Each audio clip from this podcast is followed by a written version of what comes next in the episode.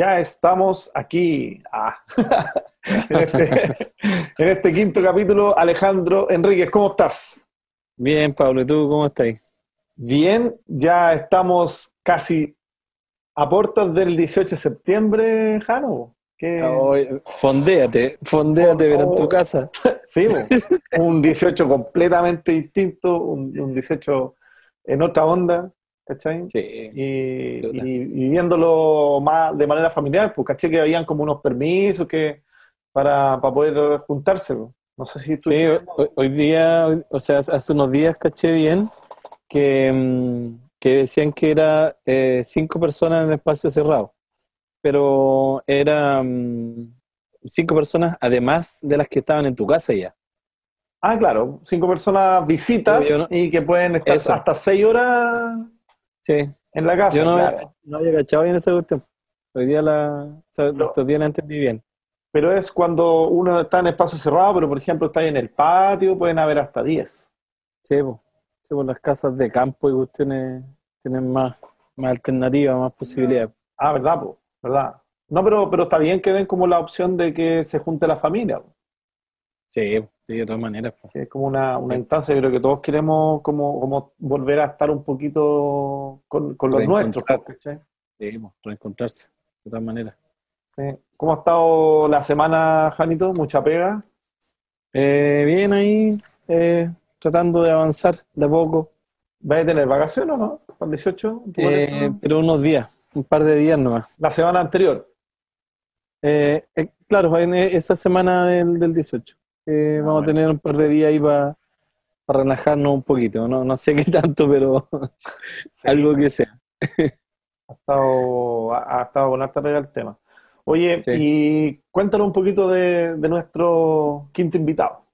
Bueno, el invitado de hoy em, es un muy buen viejo amigo también. Ah, otro, eh, otro viejo amigo. otro viejo amigo. Lo conozco hace muchos años. Eh, de cuando yo partí la música, más o menos yo lo, conozco.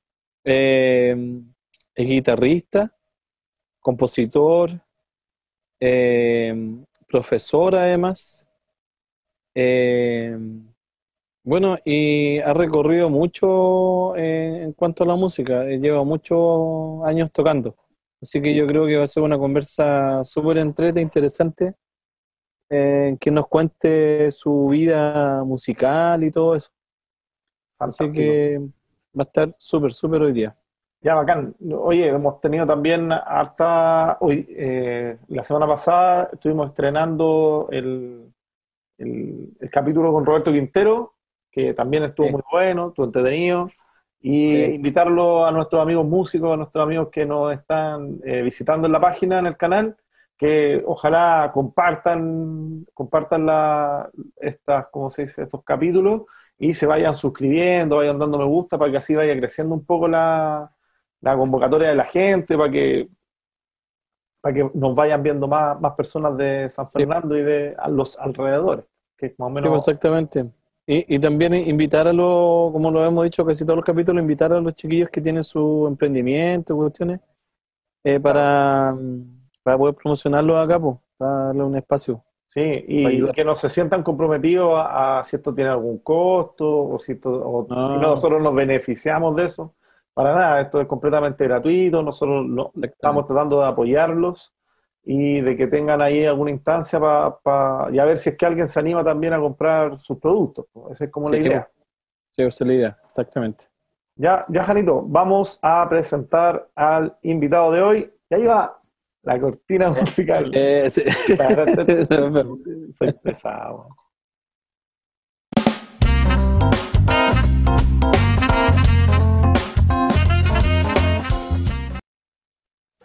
Ya, como dijimos anteriormente, ya estamos en el capítulo número 5 y ya lo están viendo ahí nuestro invitado de hoy, que es don Jerónimo Donoso. Bienvenido, un aplauso entre yo y el Jarova. Ahí. Eh, aplauso, aplauso.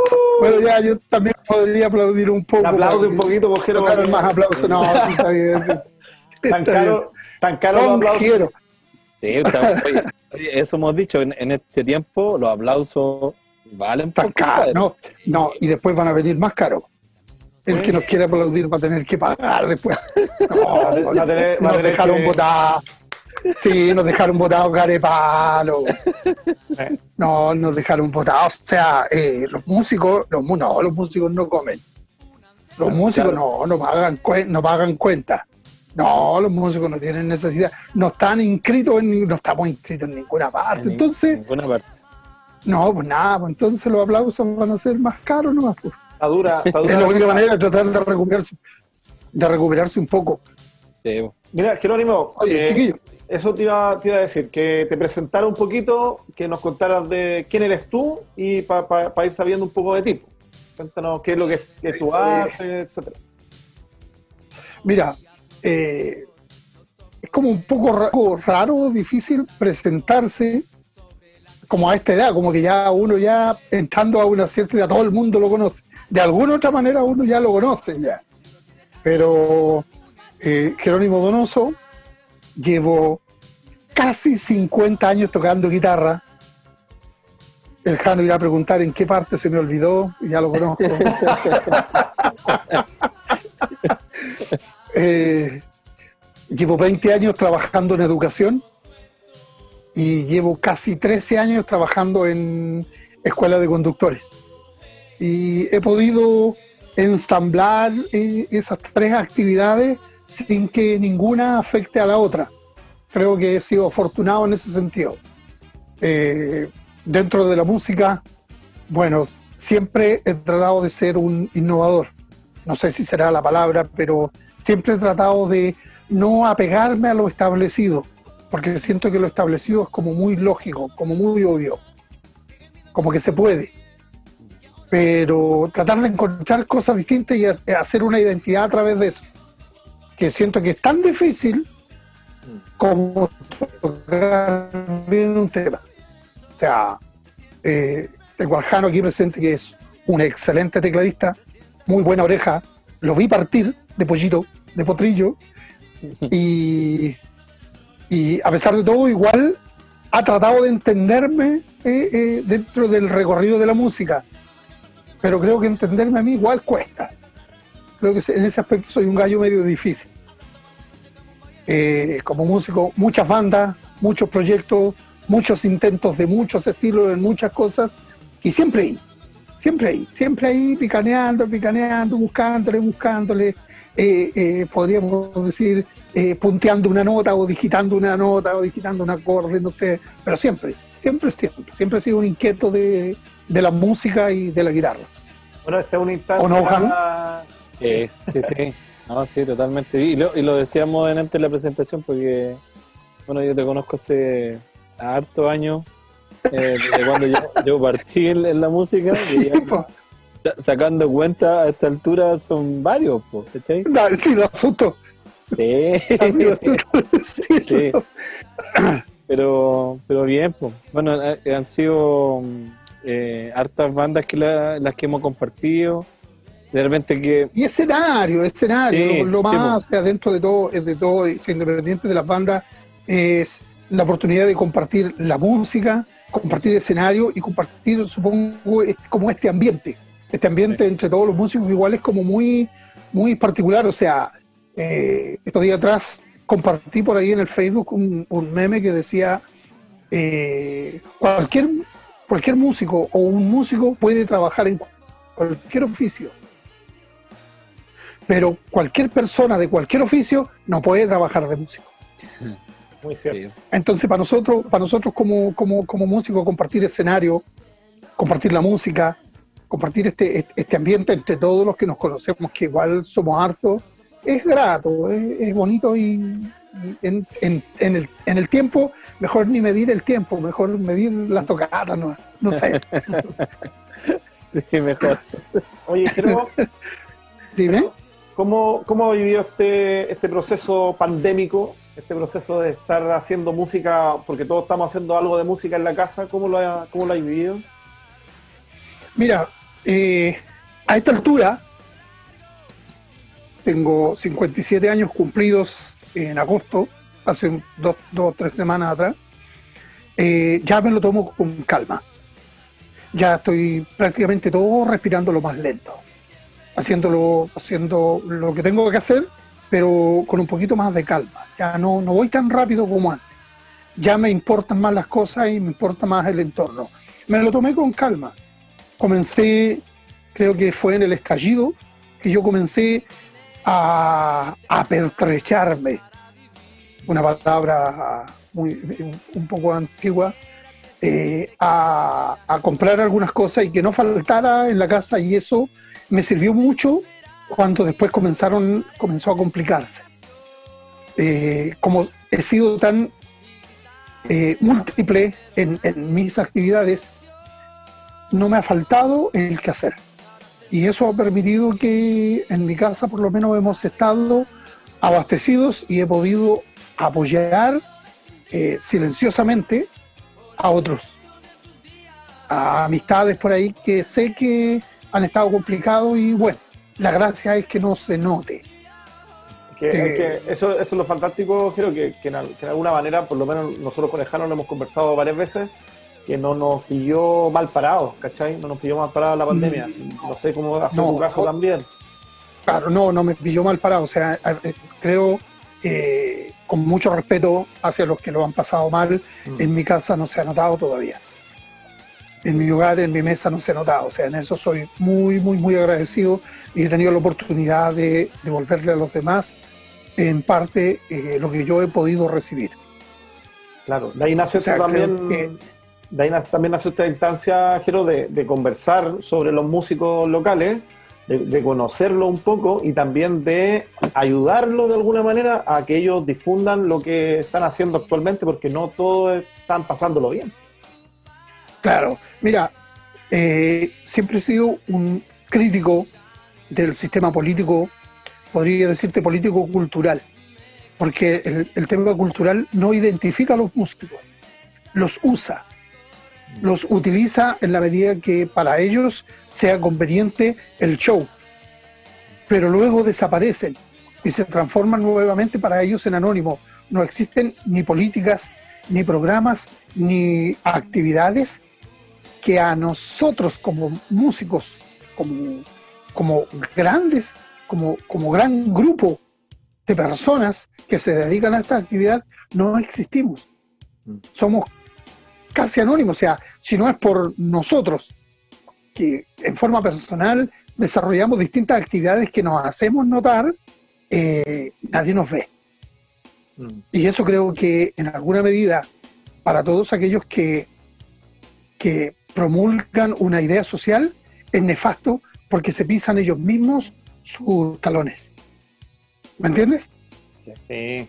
Tú dijiste algo muy importante, Jero, que, el tema de la política de los músicos. No hay una política para los músicos. No, no, yo siempre he dicho, yo, claro, yo siempre he dicho que la música no necesita la política, pero la política necesita la música. El músico no tiene por qué politizarse, a menos que sea una opción personal.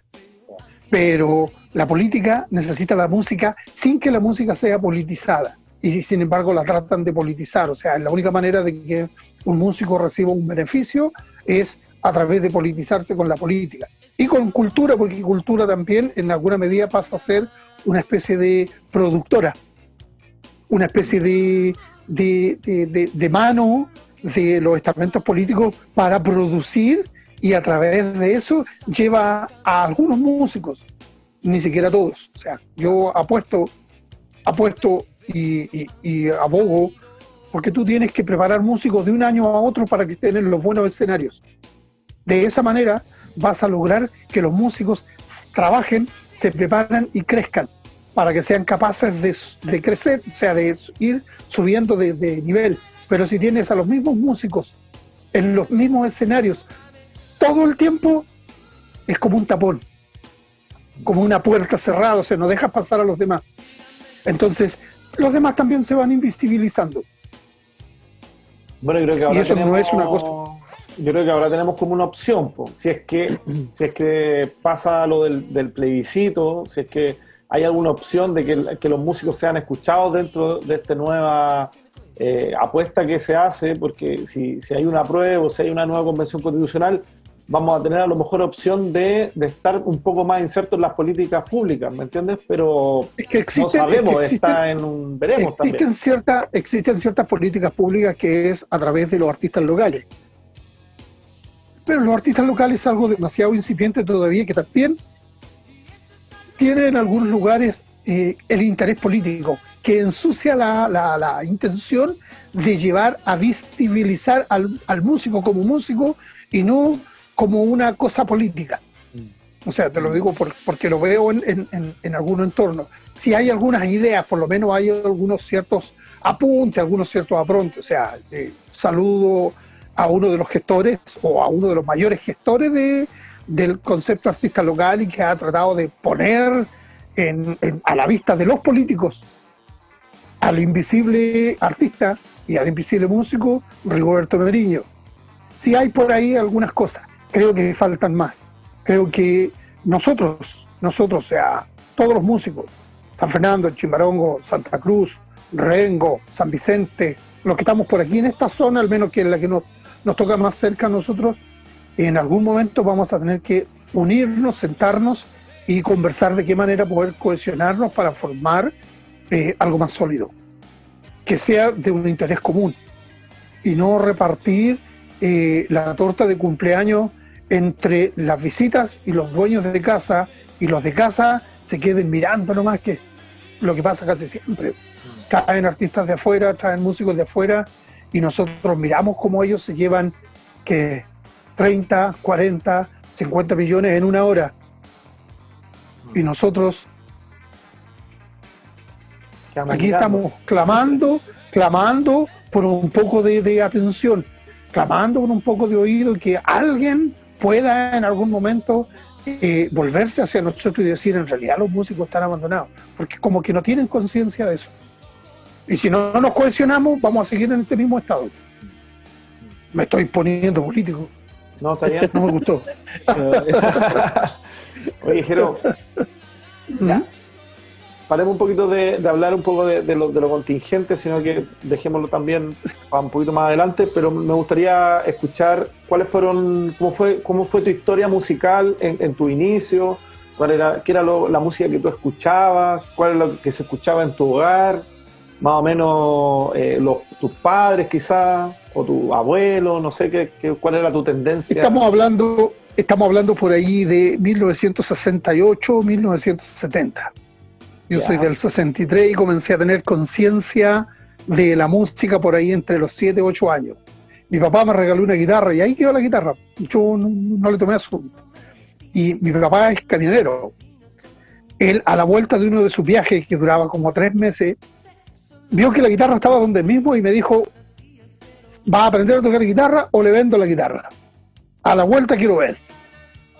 Y frente a mi casa, aquí en, Chimbarongo, donde me crié, estaba la parroquia de la Merced, y ya está todo eso en el suelo y ahora hay una villa. Eh, y hacían misa los domingos y yo me cruzaba y me sentaba frente al coro y los veía tocar guitarra y eso lo imitaba en mi casa porque no había quien me enseñara a tocar guitarra. Y aprendí a tocar guitarra mirando.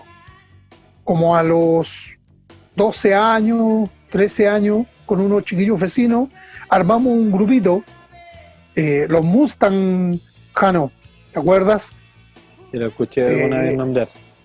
Mario González, Tabito, eh, Martín González, ellos fueron, ellos eran, bueno, eran todos hermanos y yo era el único extraño. Y con ellos tuve mi primer grupo y estaba tocando con ellos cuando los Costanera Junior, que era Marco Carmona, el Yoyo, Víctor Hugo Tapia, y Leo Benvenuto. Tenían un compromiso y el Leo eh, le salió otro compromiso y no pudo venir. Y don Emilio con el Yoyo me vinieron a buscar a mi casa. Por primera vez en mi vida tomé una guitarra eléctrica, no había tocado nunca una guitarra eléctrica. ¿Cuántos años tenía más o menos que ahí? Debo haber tenido unos 14, 15 años, una cosa así. Y el Yoyo tenía 11 años. Ya. Y yo agarré la guitarra y me volví loco. Y me pusieron el uñeta biónica. El uñeta, biónica. el uñeta biónica. Que, yo, es que fue fantástico, fue maravilloso, porque yo tenía una guitarra acústica, le sacaba las cuerdas y con una varilla de mimbre le ponía, le ponía una, un- un- era un- tenía cuatro cortes y le ponía cuatro cuerdas y con eso tocaba bajo. Le ponía un micrófono adentro y, y- y- y sin los agudos lo hacía sonar como bajo. Y así tocaba con los chiquillos. Entonces, tocar un instrumento real, o sea, de, de esos que uno veía que ni siquiera existía la tele prácticamente en esa época. Eh, ahí inicié yo con- la música. Seguí tocando con los chiquillos. Don Emilio me dio permiso para ir a ensayar a la casa de ellos, eh, a practicar guitarra. Me puso una radio, no sé si te acuerdas, Jaro, unas que eran alargadas. Se ponía el cassette en la parte de adelante y atrás estaban las teclas, Ah, ya, ya, ya. Sí, sí, que eran como una maletita. sí, sí. ya, pues con esa, con esa estudiaba. En ese tiempo eran los Costaneras, los Costaneras con Arturo Medina, Willy Cataldo, ¿lo escuchaste? Sí, pues, sí. Un señor del, del acordeón y del, del piano, sí. tenía una oreja única, era fantástico verlo como oía, porque él decía los acordes, decía todo, y después eh, iban adentro y revisaban, y era como él decía. Yo no sé si se sabía los temas de antes o era verdad. Miguel Díaz estuvo, estuvo en los Costaneras, Mito Ortega, Mira. ellos fueron, ellos fueron, y de ahí llegó un grupo formado por el Guido Cáceres, Patricio Leiva, Javier Leiva y el Mape, que era el baterista, El y el Yuta, y el Yuta, El Yuta. Sí. cabro chico, pues cabrito, pues, padawan del Guido. Y ellos se llamaban, ellos se llamaban Galaxia, y tocaron, y tocaban un tema de los Creedence, no me acuerdo cómo se llama, este, pero nos dejaron el boquiabierto. Y nosotros nos pusimos Galaxia Junior. O sea, no nos dimos cuenta de la chaqueta, pero de una nosotros. Ya eh, ese grupo de cuarto tiempo acá se fueron, se disolvió y nosotros quedamos como grupo Galaxia, Ya. que fue lo que sonó muchos años aquí en Chimbarongo. Pensamos en grabar, apareció el rock latino, eh, nosotros éramos, pero boom, boom, nos buscaban San Fernando, Chimbarongo, San Vicente, eh, Rengo, Teno. Toqué- tocamos un verano en Bucalemo y tocamos en Puente Negro, ahí conocí a mi señora. Oye, Jero, El primer verano que fuimos, ahí, el primer verano que fuimos a tocar a, a Puente Negro conocí a mi señora, 1983. pero tú dijiste rock latino y, y- y todo ese tiempo, todo el periodo de, de la dictadura, ¿qué, qué, qué tocaba- tocaban? Sí, pues sí tocábamos, sí, sí, igual ¿Sí? se tocaba en baile, había, sí, se tocaba. Ah, ya. Eh, creo que lo más rock que había en ese tiempo era eh, Miguel Bosé. Voy a ganar, voy a ganar. Ah, ya. Eh, Don Diablo se ha escapado, tú no sabes la que ha armado, ten cuidado. Eso era como lo más movido que había. pues. Había una canción, no, yo no sé, Jano, tú la escuchaste. Aire, ah, soy como el aire. No, no, no, no. Pero, No, Jero, es más en, en ese, Ah. en ese tiempo, nada político, sí. po. No, no, no, no, no, no. O sea, creo que nosotros tocamos por el no en la plaza aquí en Chimbarongo, pero también tocamos por el sí. Ah, ya. Pues nosotros íbamos a tocar porque nos contrataban. Pues. Nos- a nosotros nos contrataban para tocar, o sea, no teníamos nada que ver con el color político Claro. y a eso es a lo que voy, que nosotros no, no, no, pues, a mí, a mí me pagaban por tocar, a mí qué me importaba que fuera por Ah, esto o aquel. Claro, claro. Es un, tra- un trabajo. O sea, mi opción personal, claro, claro, eh, eh, eh, es mi cosa de trabajo, ¿no? Y, y creo que sí, tocamos en la plaza y después cuando ganó el no, bueno, eh, nosotros ya estábamos contratados por los dos días antes, eh, por cuál ganábamos. La opción que nosotros íbamos a tocar igual. Ah, ya. Era- era- claro, era así. Tuvimos, tuve la fortuna, tuvimos la fortuna como banda de acompañar la Feria del Mundo Joven, que se hacían en esos años, 1982, 83, creo, no, eh, eh, que eran todos los alumnos de todas las escuelas de la comuna de Chimbarongo, 150 cabros. Y comenzábamos a ensayar como tres, cuatro días o una semana antes. Pregúntame si me acordaba de alguna canción. Uh, Era, pero era, y todo era pura oreja, o sea, no, no había la tecnología que tienes hoy día, nada, nada, nada, era, y, el niño subía al escenario y le decíamos, no, lo teníamos notado el nombre y el tono. Había, habían canciones que eran populares que sí uno se acordaba, pero había canciones que no. Y tarareame la canción, nos tararean la canción, nos acordábamos y empezábamos a tocarla. Así, así, o sea, así nos hicimos nosotros músicos, o sea, a, a, puro pulso. Nada, no había. A veces, para aprenderse una canción, tenías que estar atento a la radio en cualquier parte hasta que te aprendías la canción. Porque no había dónde escuchar. No tenía, yo en mi casa no tenía radio, no tenía dónde escuchar. Iba caminando en alguna parte estaba sonando la canción y uno eh, ponía oreja a la canción. Y después llegaba a la casa y trataba de tocar lo que te acordabas. Claro. Tú dijiste que, que en Puente Negro se hacían como baile y cosas así, ¿o no?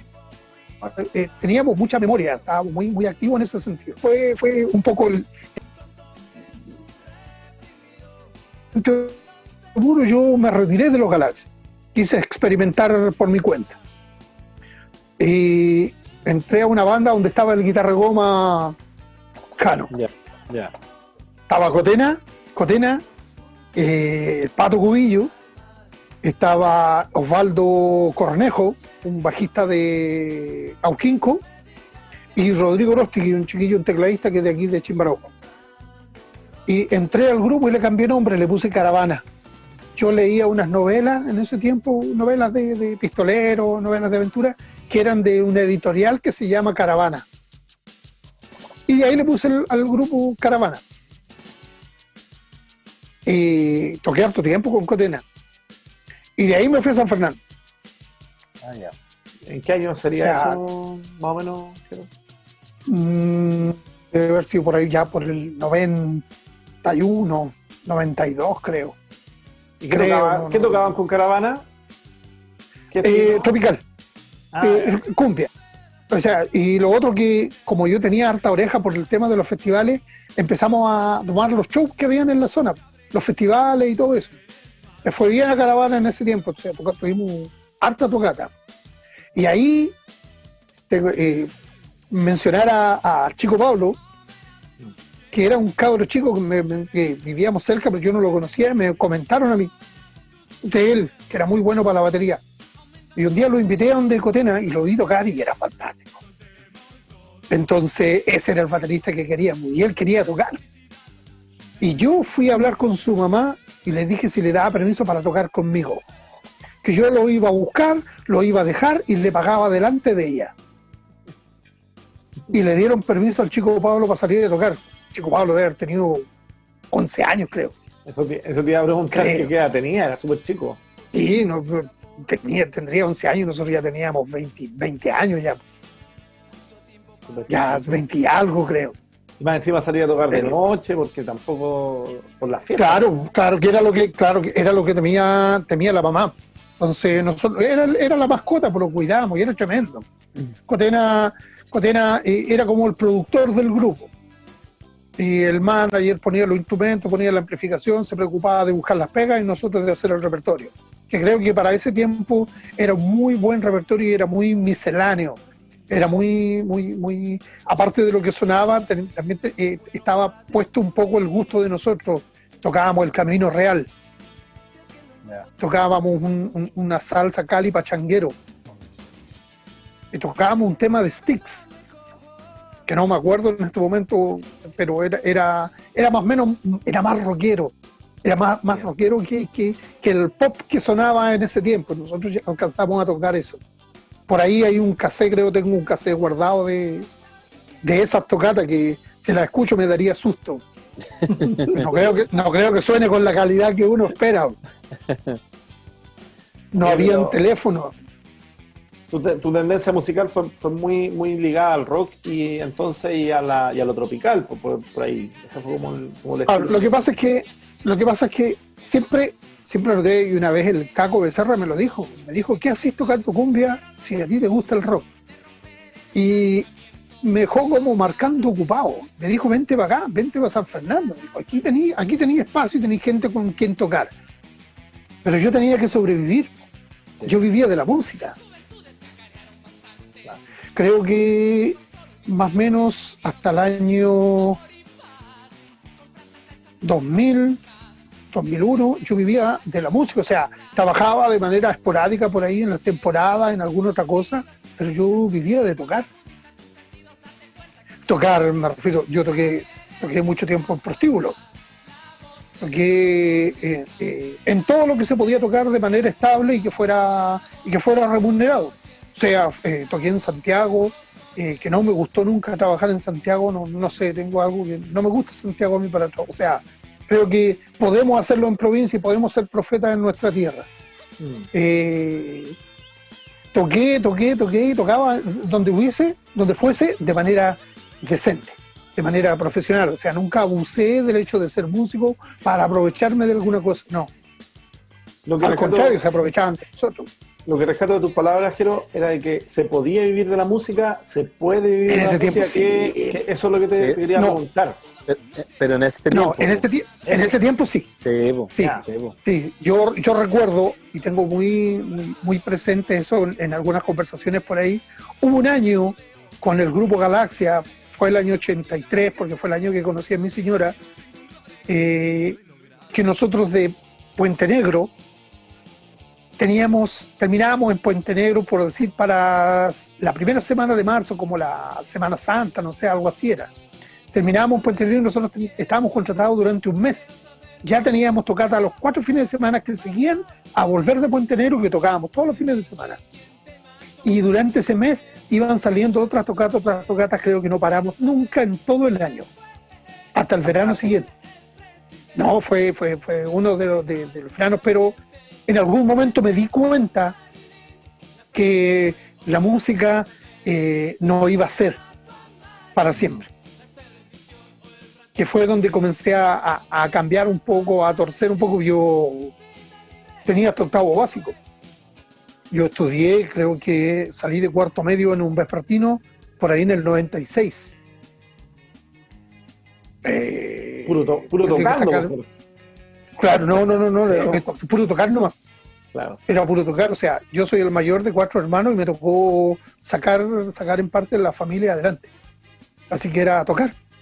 Yo canté en iglesias y me pagaban a 100 pesos cada misa. Ah, ya. Y esos 100 pesos me alcanzaban, eh, sí, a la, en la parroquia San José, la que está frente al hospital aquí en Chimarango. Y en esos años esos 100 pesos me alcanzaban para comprar fideo, azúcar, pan, eh, alguna otra cosa, té, para la casa y me quedaban 5 pesos, 7 pesos para mí. Que era claro. Estamos hablando que ahora, ahora eh, te podrían pagar a un chiquillo de 14 años eh, 10 lucas. Por cantar en una, en una misa de recordación y a veces habían dos, había, habían tres misas de recordación en el día. O sea, era bueno. Además. Oye, que yo, yo, me acuerdo a propósito de, lo que tú contáis de, de aquellos años en que uno podía vivir de la música. Eh, yo me acuerdo que cuando a veces nos encontrábamos contigo o con otro músico, era muy raro que uno pasara un fin de semana en su casa, que no tocara ahí porque era... Claro. Bueno, no, descoordinaba todo el, presupuesto, digamos, y no, pues como que no, no, no, no cabía en la cabeza. habían, habían cancheo, habían cancheo, salían cancheo. ¿Todo, el año? Claro, se daba, se daba bien cancheo. Nosotros nos juntábamos, oye, necesito un guitarrista para acá. ¿Quién está eso? Oye, el, el, este, este cacha la, la toca. Oye, quiere tocar a la Rufina un, un este ya. Eh, sí, pero que va el Miguel pero no, me falta un bajista. Ya, yo toco bajo, pero no toca guitarra, sí, sí, también toco bajo. Y uno se suplía. Se suplía y sacábamos, sacábamos los cancheos, sacábamos las tocatas. Sí, era, había una especie de correo en donde está la farmacia Fran. Sí, Ahí nos juntamos todos. Era la esquina de los músicos. Esa era la esquina de los músicos, sí. Había una boquería, man. No, no, y sabes qué, sabes que realmente el, bueno, el músico siempre anduvo escaso de plata. El músico tomaba y se curaba en la tocata. En la tocata.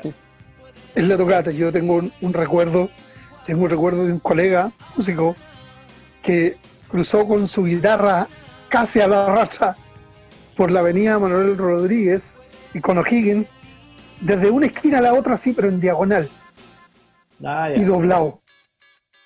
Y doblado. Y a mí me dio no sé qué.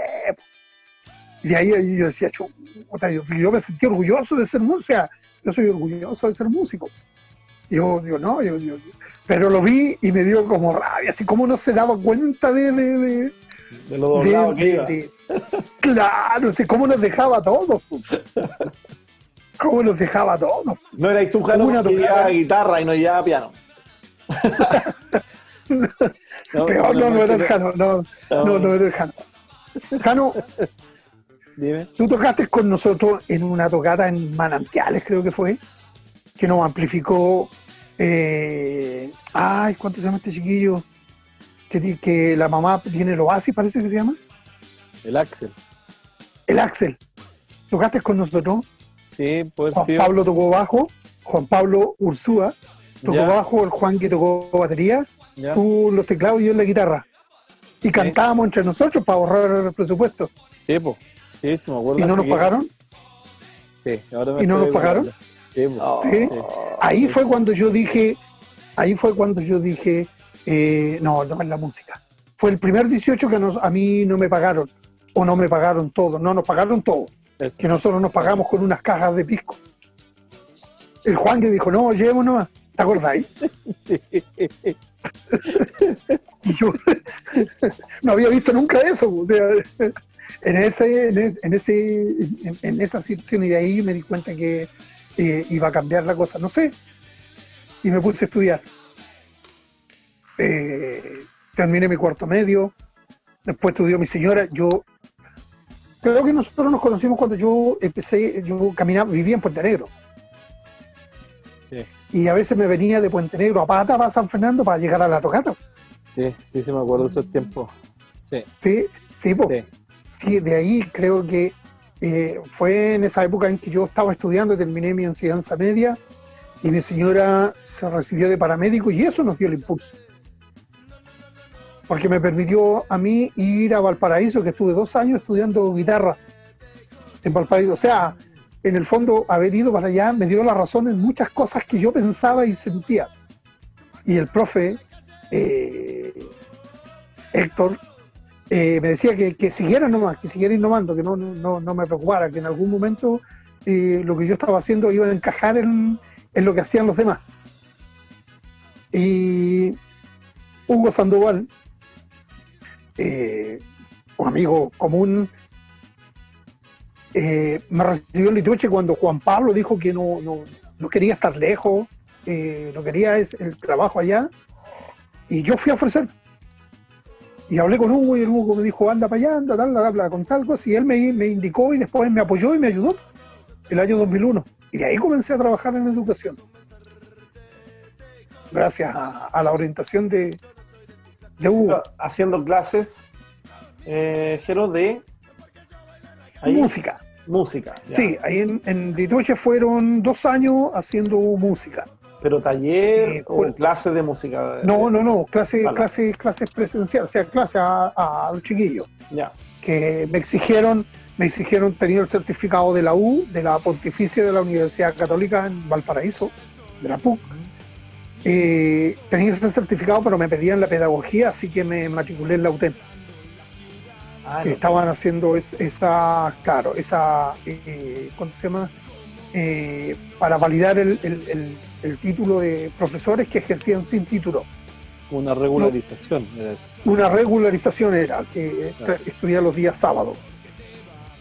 Y, y de ahí, bueno, eso fue lo que cambió y torció eh, para bien, eh, al menos mi destino. Porque si no, habría estado, no sé, tocando guitarra por ahí y trabajando en algún supermercado, imagino, no sé, o manejando algún colectivo, no sé. Pero, Oye, pero tú, pero tú lo dijiste, y- po, podemos hacer cualquier trabajo. Sí, po. sí, sí, sí. Eh, de hecho yo, de hecho yo he trabajado raleando manzanas, podando manzanales, recogiendo las ramillas, cosechando, He trabajado a cargo de cuadrillas de cosecha en, en, en fondo, eh, especialmente en Puente Negro, porque el, el- el jefe de huerto era vecino mío.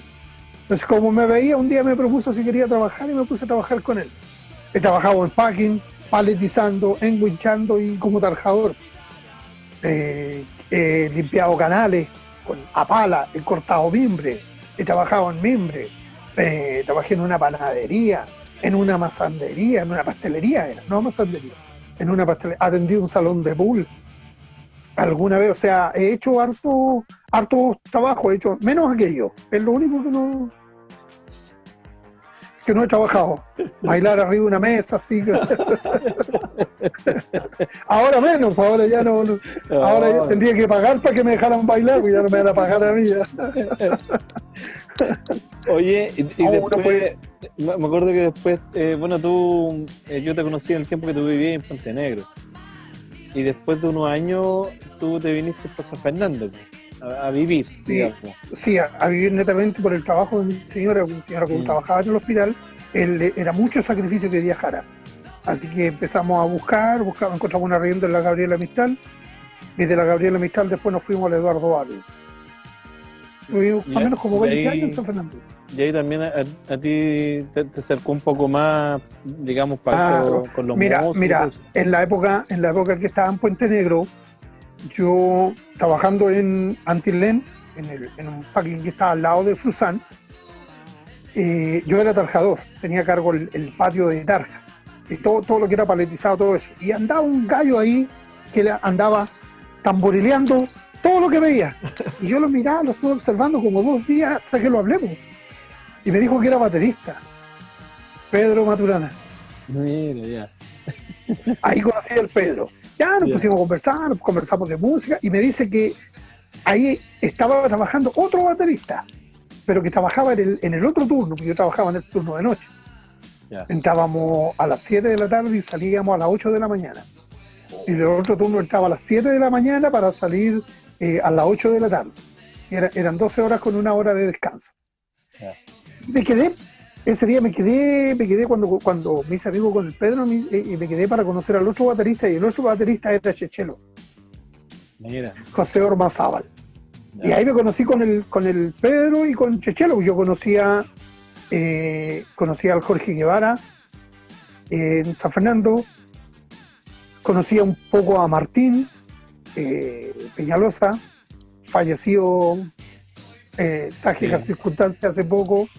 Eh, con Armando, con Armando también hablando de, de- de eso, eh, con Armando Morales, con Armando Morales fui compañero en el liceo y ahí me conocí con el Picota, en el Sí. Neantro Chile, de esa época, con el Tolo. Era, hicimos un trío, el Armando, el Tolo y yo. Para que, para que, para que sepáis de, de qué época venimos con el Armando. Eran como ellos, eran como, como todos los que yo conocía, o con los que más tenían cercanía. Eh, los demás para mí eran monstruos. Monstruos, o sea, el, el edifica, custofica, eh, escuchar tocar eh, eh, José Manrique, era, pero, y, pues, era, era, para mí eran músicos, o sea, lo son, lo son todavía, o sea, yo, yo digo, yo crecí, crecí un poco más y los puedo ver de otra manera, pero para mí siguen siendo personas eh, admirables en el sentido de la música. Y terminamos de trabajar nosotros en, en Antilén. Y yo seguía trabajando, seguí trabajando un mes y un día llegó Bernardo Vergara, peñeño, que yo no lo conocía. Y eh, habló conmigo, me dijo, te, ta, ta, ta, ta, y esto y esto, que conocía a Chichelo, y Chichelo lo mandó. Y para tocar en un nightclub, What, Boite, Kawin. Kawin. Kawin para nosotros. Y fui a tocar donde la abuela Chofi. Yo conocía la Cayorriola, pero yo nunca había tocado en la Cayorriola. Ya. Y yo, pollo, en ese sentido, pollo, eh, en ese, ese día, la primera vez que fui a tocar ahí, dejé de fumar y dejé de tomar. No fumaba y no tomaba. No le recibía nada a nada, nadie porque no sabía lo que me podían dar. Mira, que desconfiado, no sé. Sí. Oye, ¿y qué año era eso, más o menos? No sabría decir. que ochenta y tanto, una onda así, ¿o no? Yo creo que sí. Ya. Sí, sí, debe haber sido. Ya estaba casado yo. Oye, Ya. se tocaba harta música en vivo ahí en, en las web. En, en los cagüines. Era solamente música en vivo. Claro. Era solamente Buena. música en vivo. Era solamente música y éramos tres. Y, el nivel, el nivel, eh, digamos, tecnológico no era tanto, no había lo que tenemos hoy en día. claro. O sea, hoy en día creo que todos, todos nosotros estamos equipados con un, un buen instrumento, un buen sistema de audio para, para nosotros, una caja amplificada y un equipo. En este tiempo sonábamos todos en un puro equipo. Esos equipos eran buenos. Eh, bueno. Ahora los equipos, yo creo que los equipos de hoy en día, por muy buenos que sean, no aguantan el ten o el training que le dábamos nosotros. En esa época enchufábamos un micrófono, enchufábamos el bajo y enchufábamos la guitarra. Y tocábamos toda la noche, Y, y varios días a la semana, además. Y en el mismo equipo. varios días a la semana. Claro. Se tocaba, sí. Sí, se tocaba jueves, viernes, sábado, miércoles, jueves, viernes, sábado, se, se tocaba. claro. Ganábamos 3.500 pesos la noche. Que era harto igual, pues. Era harto. O sea, en esa época yo, Un buen sueldo. 14 lucas sí, po. sí, era un buen sueldo. O sea, en ese tiempo fue cuando yo, por una por una conversación aquí en Chimbarongo con el con eh, eh, ¿cómo se llama? Rodrigo ah se me olvidó el, el apellido este, del Chano Ya. Rodrigo Rodrigo Gutiérrez. Gutiérrez Gutiérrez, el. Chano me- en, en una conversación con el Chano el Chano me preguntó a mí si yo me sabía la escala de do claro pues, le dije, a ver dímela do re mi fa sol la si ya me dijo ¿te sabía la escala de re? claro pues, le dije, a ver dímela re mi fa sol la si do re es la misma escala pero no me dijo está equivocado ¿Por qué? Y conversando nomás, porque no me acuerdo por qué se dio la conversación. Porque la escala de re tiene que estar en la misma posición que la escala de do. O sea, do, re, mi, fa, y si del mi al fa hay medio tono, tú decís re, mi, fa sostenido sol, que tiene que haber medio tono. Y no lo entendí, Ya. y lo anoté. Y lo anoté, y este, escribí la escala, y después escribí la del mi, y como que fui entendiendo, y se me, fue, se me abrió un, un- un tremendo panorama, y me puse a estudiar. Y como tocaba todos los fines de semana, lo que estudiaba en la semana, lo, lo practicaba el, el fin de semana. ya. y me resultaba me resultaba y, y- y- y eso me fue abriendo y sonaba. claro, ahí claro. sonaba, sonaba, claro.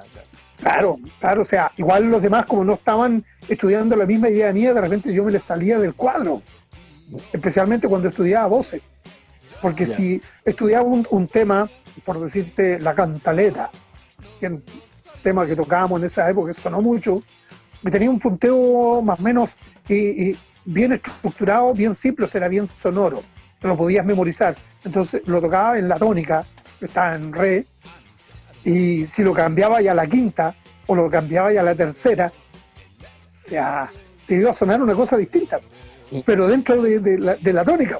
Pero los demás no entendían eso. Y me quedaban, me querían puro pegar, ¿no? Fue cuando empecé ya, ya me empezaron a ya como a tenía una tocata rara. Tenía una tocata rara. Y descubrí lo que para mí sigue siendo un padre en la música. Eh, los acordes de terceras menores. El famoso disminuido. Para mí, o sea, no para mí, sino que en, en la música son tres nomás. Son tres acordes que se repiten de manera infinita. Entonces, esos tres acordes son un comodín que te sirve en todos lados. Pero eso tiene que estar. Yo partí solo con eso. pues. Cuando eh, eh, los acordes de sexta. Me recuerdo en una ocasión un amigo, un colega músico, me dice: No puedo concebir que le pongas distorsión a la cumbia. ¿Te acordáis? Era Sí, el único guitarrista de la sexta región que le ponía distorsión a las cumbias. pues. Y además la tocaba con acordes, con, con- con más acordes de los habituales. O sea, la colegiala para mí, yo le podía poner fácilmente 12 acordes, Claro. que era la, la, la, la, la- ¿cómo se llama? Era el, el mismo acorde, pero con una inversión, po, con distintas inversiones. Y apoyado con los disminuidos, los acordes de tercera menor, los hacían sonar totalmente distintos, pero dentro de la armonía Mm. pero para los que no estaban acostumbrados, que estaban eh, acostumbrados a escuchar solamente la melodía, era pero casi Raro. claro. Me dijo el. Pepe Tapia, me dijo el Pepe Tapia en una ocasión, ¿Qué te digo? le dijo, Jerónimo, tú eres el único guitarrista que la suavecita la toca áspera. ¿La toca qué? La toca Áspera, áspera. áspera, La toca áspera. áspera. Porque lo que pasa es que la suavecita, tú conoces la cumbia la suavecita. Es mi novia, si sabe cómo se baila la cumbia. Eso tiene una figura.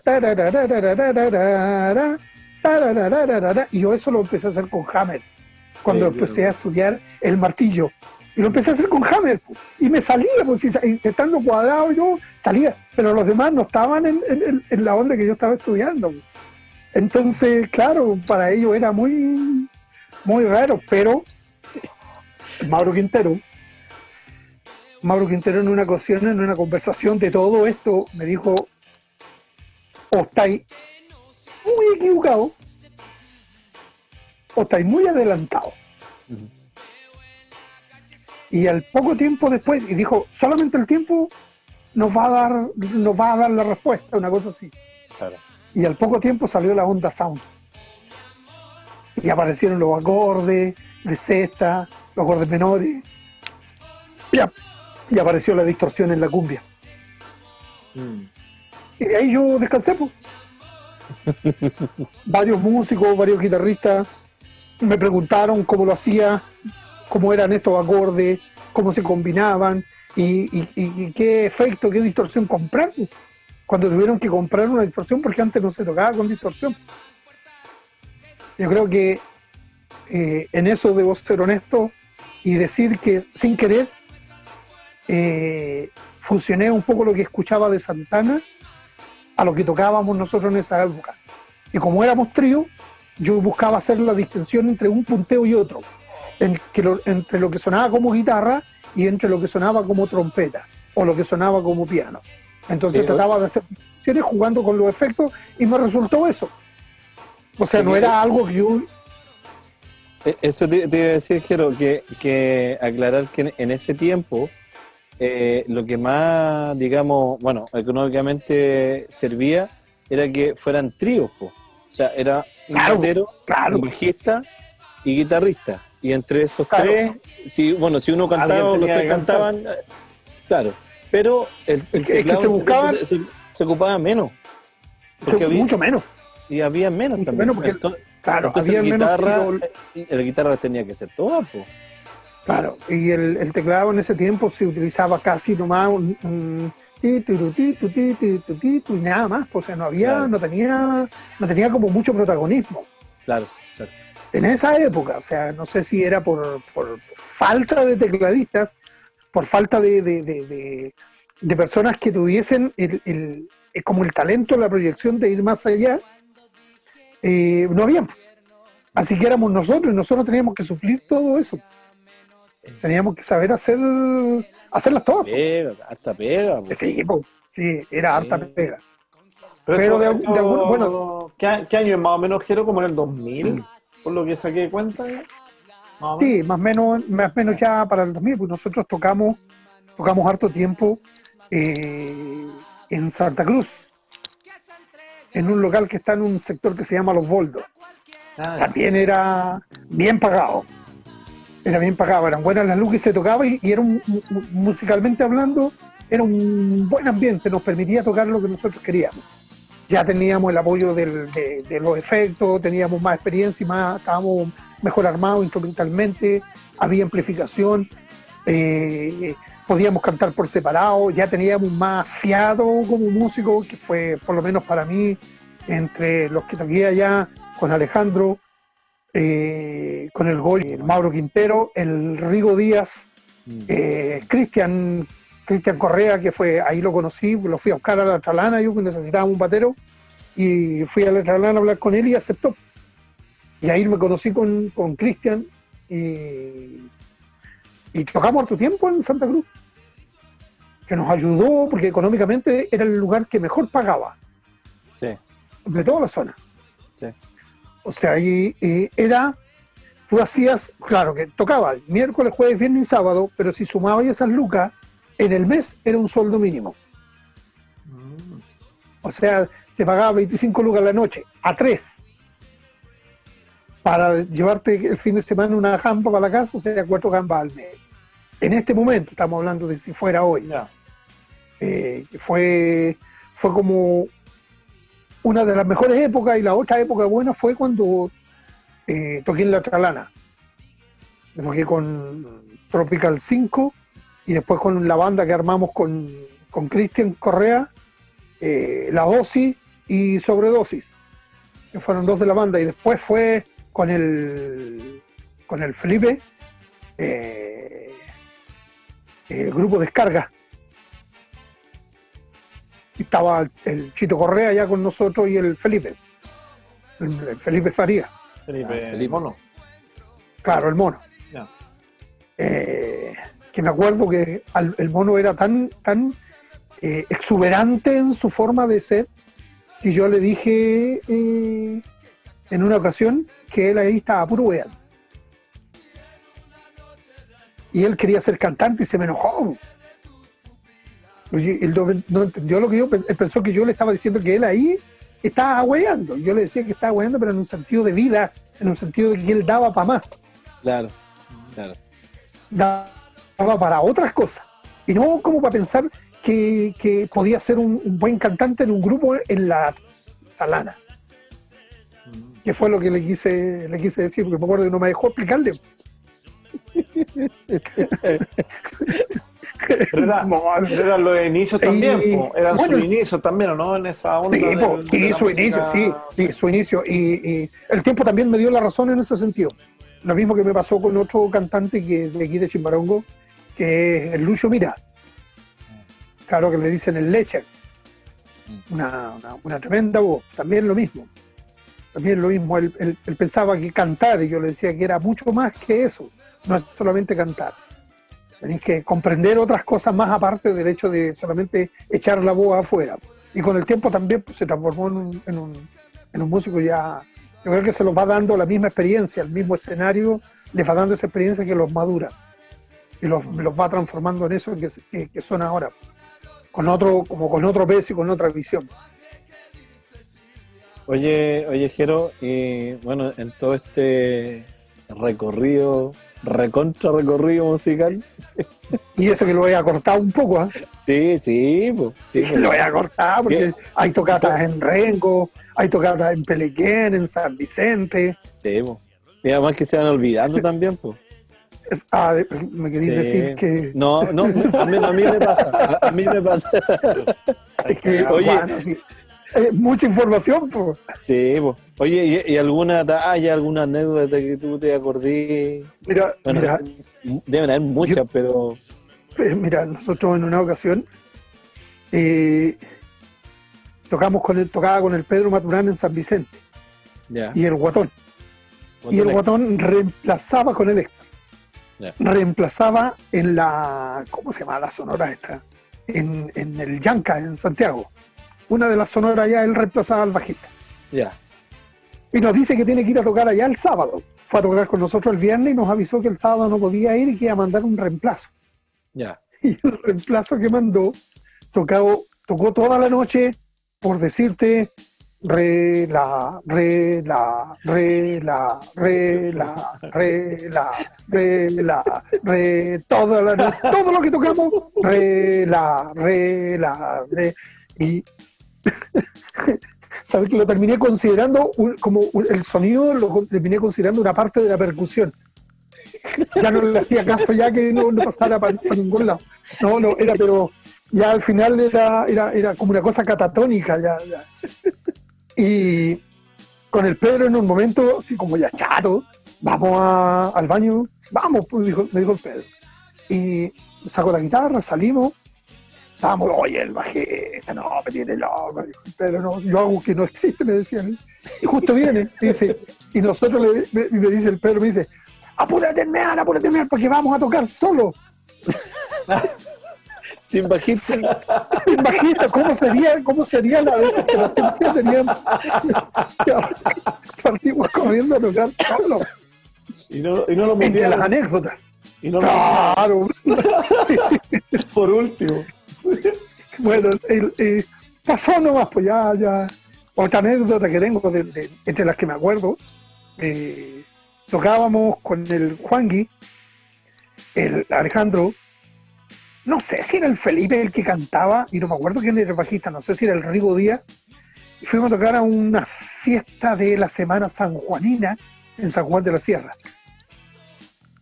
Fue una tocata, creo que la saqué yo esa tocata. La cuestión es que era tiempo de verano, hacía calor, yo andaba con un pantalón de tela que se me metía allí a cada rato, eh, rincón, y los caros me agarraron para el deseo.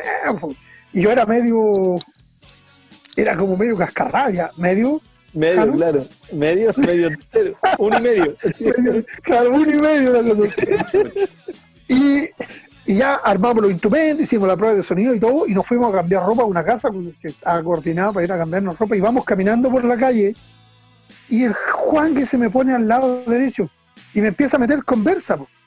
y entre el rabillo del ojo veo al Jano, y veo que el Juan que agacha la cabeza, y este par de... me agarraron los pantalones y me tiraron los pantalones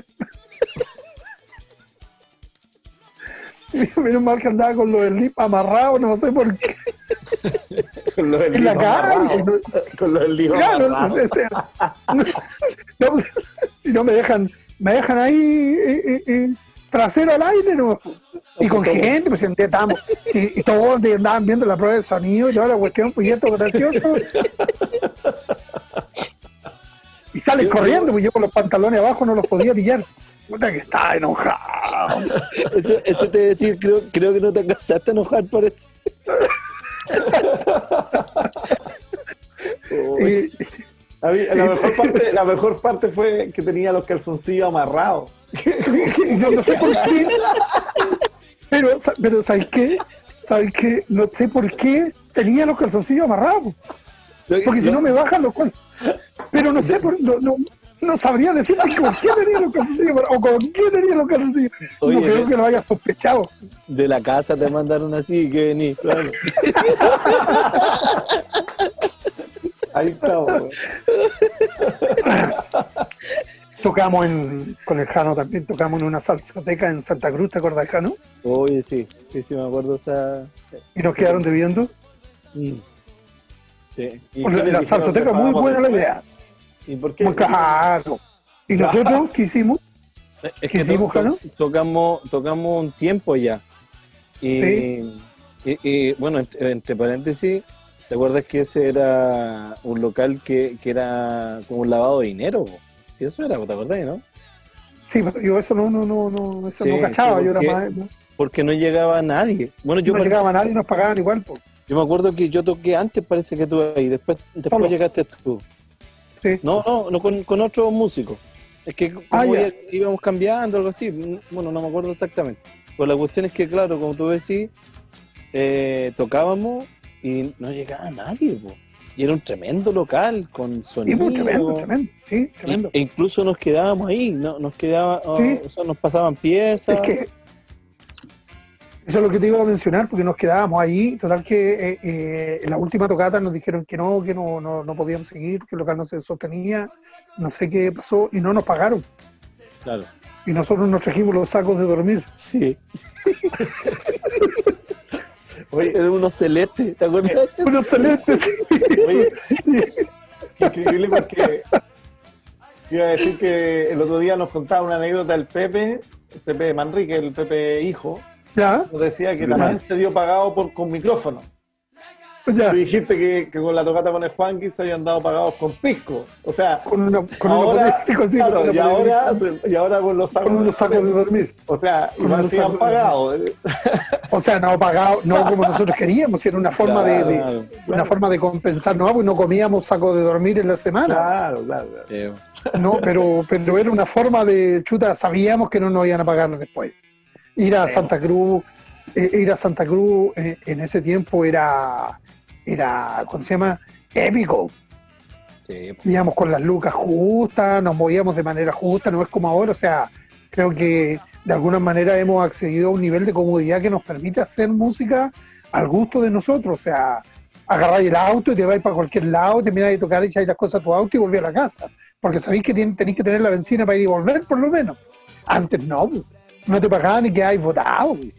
Sí, po. y, y además que uno viajaba solo en bus. Claro.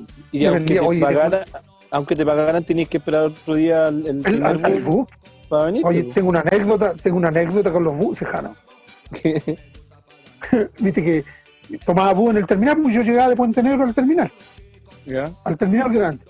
Y llegué como más o menos justo a la hora, subo mi guitarra, la pongo, la dejo arriba del, del portamaleta arriba, ¿te acuerdas que era una cajita como redonda Sí, sí. que tenía? Y voy saliendo para afuera y veo pasar el bus. Oh, ¿Viste que está el pasillo ese de la entrada? Sí. y me doy vuelta y veo el bus ahí estacionado y decía Curicó.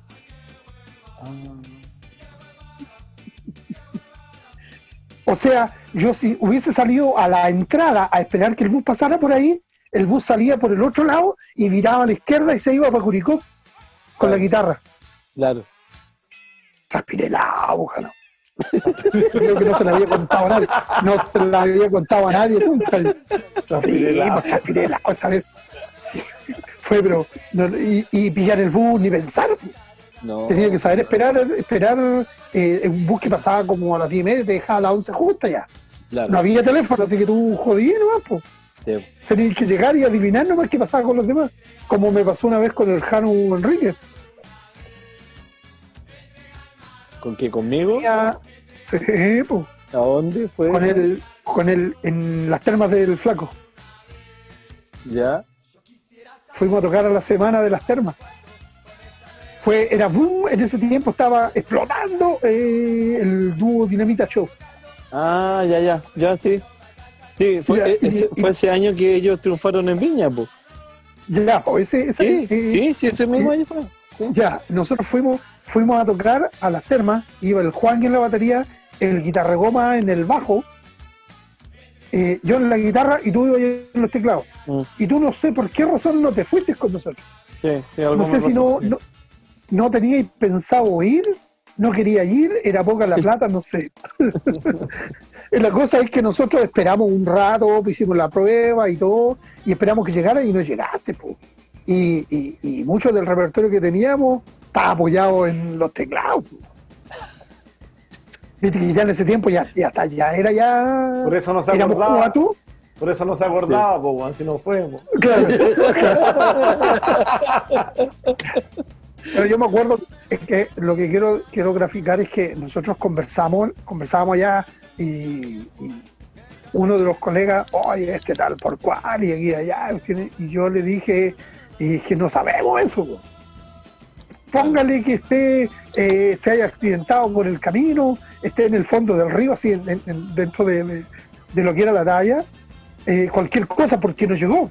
Porque nosotros no conseguíamos faltar a una pega. po. Claro.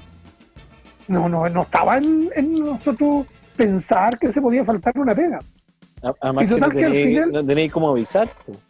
Claro, porque a eso me refiero. Nosotros Sí. eh, tocábamos absolutamente aislados. O sea, era conversaste, te pusiste de acuerdo con la hora y eso nomás. po. Claro. Eso nomás. O sea, no había. No, pues, no, no había más. En Total que nosotros improvisamos la tocata y salió bien. Salió todo bien. Creo que nos contrataba el finado Manolo, de la residencial Manolo. Ya. Ese fue el que nos contrató en, en- en esa ocasión. O sea, quiero decir que como vivíamos, tocábamos aislados, no teníamos teléfono, no teníamos. Si para ubicarme a mí tenían que llamar a los bomberos en Puente Negro. Y el encargado del teléfono tenía que ir a buscarme a mi casa y decirme que en 20 minutos más o en una hora más me iban a llamar por teléfono y yo tenía que venir y esperar a que me llamaran y don Jerónimo y ahí llamaba eh, don Jerónimo y ahí partía yo a contestar el teléfono y a conversar con quien necesitara hablar conmigo. Da los teléfonos amarillos en el centro, ¿te acordáis? Sí. Y los negros. Sí. Y con así, así nos podemos, oye, Jero, el fin de semana, eh, aquí, ya, pues listo, ningún problema. Y es tanto, listo. Y eso era todo. pues. Teníamos un repertorio que era como común a todos nosotros. Eso te iba a decir. Yo, uno, no ¿no? ensayaban, no ensayaban. Llegaban a tocarnos. Ensayábamos, no, ensayábamos las tocadas. Oye, es ahí que salió un tema, salió un tema así, asá, y mira, ponle la oreja. Y uno y- y te explicaba los acordes, a veces lo tocábamos ahí, o le ponía la oreja y el siguiente fin de semana tenéis que llegar con el tema a la mano. Claro. así, así, se, así no, si no había ensayo, a menos que fuera una cosa ya más, más, más, distinta. O sea, yo creo que se, se, aprendía también más rápido porque era como casi a presión. Claro, y, tenía y otra dependencia con la oreja. Hoy en día hay más comodidad, hoy día ya, eh, no sé, pues, bajáis tutoriales, revisáis tutoriales, bajáis las partituras o las tablaturas o las guías en clave americana. Y, las podéis poner en una tableta delante de abajo de claro, claro, claro, claro, claro. hoy en día la tecnología ya eh, eh, es más fácil, o sea, hasta ese momento, o sea, cuando comenzaron el Alejandro que otro tecladista de San Fernando eh, empezaron a usar computador eh, con los teclados, empezaron a usar otra tecnología y nosotros nos fuimos dando cuenta y quedamos atrás. Empezamos a ser desplazados los, guitarristas más que nada, porque el teclado empezó a tomar mucho protagonismo por la tremenda capacidad versátil que tenía de, los sonidos y de la tocata. Cubría una gama que nosotros no, no accedíamos en cierta forma, en ese sentido, el, guitarrista se tuvo que reinventar y creo que en esa reinversión fue donde entraron los acordes eh, alterados y la distorsión en el tropical. En, mucho del tropical que sonó. Y cuando eh, apareció Ráfaga, eh, ya fue, fue como la demostración evidente que era así. Porque fueron los que cambiaron totalmente el, sentido de, de la cumbia. Es que vino toda una ola en ese tiempo de la, de la música sound, claro. Claro, claro, porque experimentó eh, una, una especie de renovación que fue necesaria y fue buena. Quiero, actual, actualmente participar en alguna agrupación, ¿tiene algún lote? Eh, ¿Estás tocando? ¿Qué es lo que estás haciendo? Mira, mira, sí, mira. Ante pandemia, sí, ante, ante, pandemia, obviamente. no, no, no, no, no. En este minuto eh, yo, mira, tengo, tengo algunos proyectos y trabajo algunos proyectos y no me está permitido hablar de uno de ellos, pero sí es un mix que grabamos en un estudio aquí en Chimarongo que es de Juan Díaz, eh, un chiquillo que trabajaba con Allende Producciones, se maneja mucho en el tema de, sonido y, lo actual, eh, con el Charro Alejandro, chiquillo de acá de Chimbarongo que, que hace serenata y cosas así. Hicimos un mix que quedó muy bueno, muy, muy entretenido y está la oportunidad, se los puedo compartir en otro momento cuando ya se levante y se pueda mostrar. Y me junto con unos amigos, donde está el, Rodrigo Gutiérrez, el Chano. Eh, hay un chiquillo cantante, no tiene escenario, pero le gusta cantar, eh, Pablo Garrido, y un baterista, Alejandro Ortiz, que tampoco tiene escenario, pero le gusta la batería y tiene un, un lugar espectacular donde hago los guitarreando, Alejandro. Ah, ok, ya vale. En, ese, en ese estudio. Nos juntamos los domingos a tocar, pero no es, y como te dijeron, una cosa estructurada. No equivocamos, eh, andamos padeando, andamos experimentando. O sea, hay una cosa así, es una cosa como para desahogarse musicalmente. No hay una obligación lineal. Dijiste igual el, guitarreando, disculpa, el guitarreando. ¿Qué es el guitarreando? Mira, eh, dentro de la pandemia nos preocupa eh, perder la actividad de la música. Entonces, eh, yo acá en Chimbarongo, como trabajo en conducción, eh, hay un canal local, Canal 23. Y el director, Carlos Muñoz Torres, somos amigos de toda la vida, desde niño, desde la época del colegio. me, o sea, me, me, propuso desde que se inició el canal hacer algunos programas en el canal y he hecho algunos programas, algunas entrevistas y he hecho unas cápsulas viales, cápsulas de educación vial. y con la pandemia suspendimos las cápsulas porque nosotros eh, dijimos que evitar que la gente esté en la calle. Entonces no, no, tenía sentido enseñarle a, o explicarles cómo circular con normas de seguridad en la calle cuando la idea era que no estuvieran en la calle. Entonces suspendimos las cápsulas de educación vial y ¿qué hacemos? hace un curso de guitarra. De veras, pues, hagamos un curso de guitarra. Ahí hicimos un curso de guitarra y no encontrábamos nombre y los chiquillos le pusieron guitarreando con Jerónimo. Y ahí quedó, o sea, se, quedó que estamos en el capítulo 7, capítulo 8 ya. Y la idea es lo más básico posible en un sentido de que puedan lograr aprender, que eh, gente en la calle, en los cursos y en el centro cuando salgo, eh, me hablan y me dicen que sí, lo entienden y que cómo sería este, que cómo puedo poner el dedo aquí, cómo puedo hacer allá. O sea, hay una, una retroalimentación. Sí, sí, hay, una, hay una cierta evidencia. Así que son programas, eh, creo que de alguna manera entretenidos y llevados precisamente para poder mantener el afecto a la música de parte de, quienes se interesen eh, en ella, especialmente en la guitarra. Mm pensamos en algún momento en teclado y en otro instrumento, pero se alargaba mucho y no permitía espacios para otros programas que son los que están activos en este minuto. En ese mismo guitarreando aprovechamos en ocasiones de invitar a colegas, amigos, a que canten en, el, en los tonos que estamos, en los acordes que estamos estudiando y conversar con ellos de las mismas actividades que ellos están haciendo. Son, estoy hablando que el programa dura 7, 10, 12 minutos como máximo. Entonces, en, eso, en ese tiempo, nosotros trabajar un poco la guitarra y conversar con quien tengamos de invitado. Eso es el guitarreando así como a grandes rasgos. Mm. Eh, saludo al que siempre está escondido atrás que, de la cámara, que es José Silva, y la productora, que es Patricia Silva. Ah, bonito, bonito proyecto, Jero.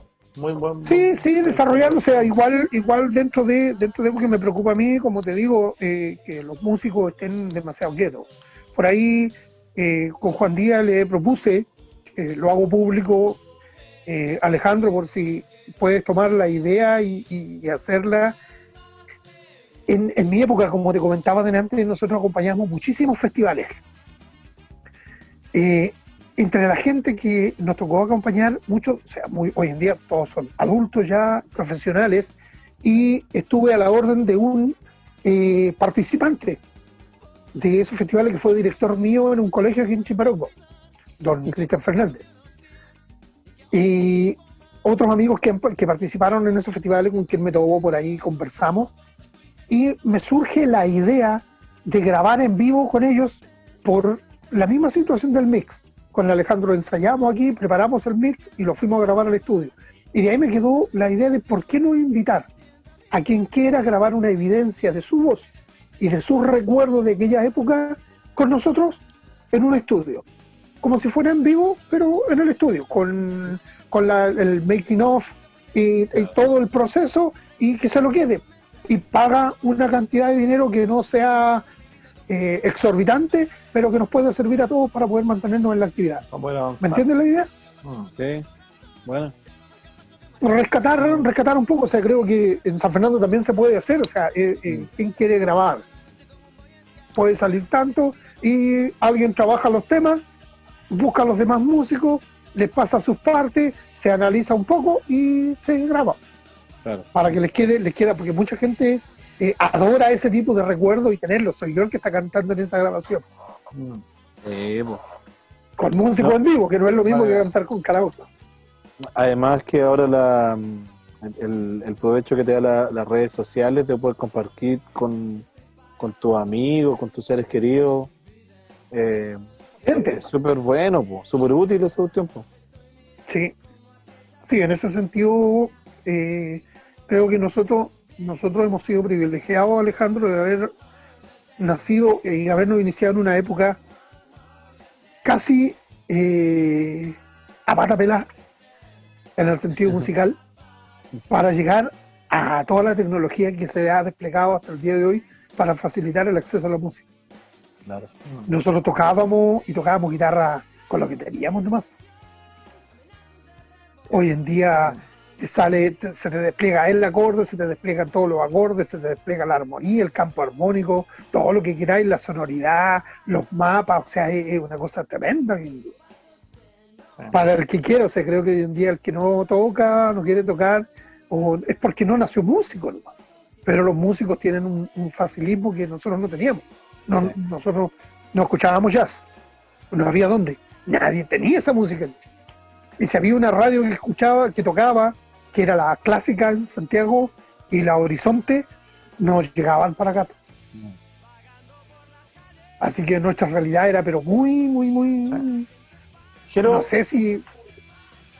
Dímelo. Pre- No, precaria, terminar, realidad claro, precaria. Tiene que terminar la idea y te Ah, algo. muy precaria. Sí, sí. Eh, No, quiero, te iba a decir que qué qué esperabas como para el, para el futuro, para lo que viene, que, cuáles han sido como tu, cuáles son como tus expectativas, para ti también. Mira, mira, yo eh, eh, en el, el momento presente eh, está bien. Está bien, creo que esto que se está haciendo en este momento, desplegarlo, poder desplegarlo en un escenario. Por ahí tengo otro proyecto que es, es- es mucho más ambicioso. Alejandro sabe que toda mi vida yo he hecho canciones. Sí. Dentro de eso, estoy, como estoy aquí, bueno, en contacto con mucha gente, con muchos músicos, hay unos chiquillos que cantan, que estudiaron música, eh, cantan, eh, estudiaron canto lírico. Y con ellos estamos preparando un, sistema de proyectos para vender a instituciones, eh, liceos, municipalidades y cosas así. Creo que eh, a futuro la idea de eso es, es que se pueda consolidar bien, por el, por el bien eh, quizás de todos. Y un poco lo que sigo diciendo que no es necesario ir a Santiago para, para eh, a ir a Santiago a buscar lo que tenemos aquí. Creo que lo que debemos hacer, hacer y debemos, ya que las autoridades no nos escuchan, es meter más ruido nosotros. E ir nosotros a las autoridades con las cosas y no que ellos tengan que ir a otro lado a buscar aquello Claro. que está aquí. En, al- en algún momento Entonces, lo, parte, lo decíamos, hacernos cargo también. Claro, claro, en algún momento, claro, tenemos que hacernos cargo nosotros de eso, ya que no, no, no se hacen cargo. Eh, en parte de ese proyecto que está, está comenzando a avanzar, eh, el proyecto este otro con, con el charro Alejandro que tengo yo que se, se siga consolidando, sé que no depende de mí, o sea, depende de él y de que él quiera seguir trabajando conmigo o, o con nosotros como, como grupo. Eh, en ese aspecto ya no me quita el sueño salir a tocar los fines de semana porque ya no se toca los fines de semana. Creo que salir de la pandemia sí va, va a haber una especie de catarsis eh, musical Mm. o por lo menos de fiesta. Creo que la gente va a necesitar, va a querer y necesita eh, la alegría de la música que en cierta forma representa libertad. Mm. En el sentido de salimos de esta cosa que nos tiene aplastados. Entonces se va a tocar y creo que es razonable pensar que hay que comenzar a prepararse de manera seria para eso. Los que quieran, los que quieran tocar. los que quieran aprovechar, creo, el momento cuando todo esto se abra y, y- y- y se vuelva de nuevo a contratar al músico. Claro. Entonces el músico tiene que tener un buen material que ofrecer para que tenga una buena, eh, no es excusa, una buena razón para cobrar Mm. porque como les mencioné delante, me parece muy injusto y muy, eh, no sé si es dolorosa la palabra, pero es eh, eh, incómodo ver cómo nosotros los músicos que estamos, somos transversales a todos, a todos, desde tu nacimiento a tu muerte, o sea, en tu muerte hay música, en tu nacimiento hay música, en tu alegría, en tu tristeza, en todo orden de vivencia humana hay música. Y para el músico no hay pan Mm. no hay un espacio, o sea, no hay una importancia. Si nos conocen, si saben que somos, si la, el- el- la autoridad de turno eh, sabe a quién tiene que ir a buscar para poder saber quiénes son todos los músicos. No necesita escarbar mucho, pero no lo hacen. No sé si hay una falta de voluntad de, parte de ellos o de comodidad de decir es que yo también estoy complicado, no sé.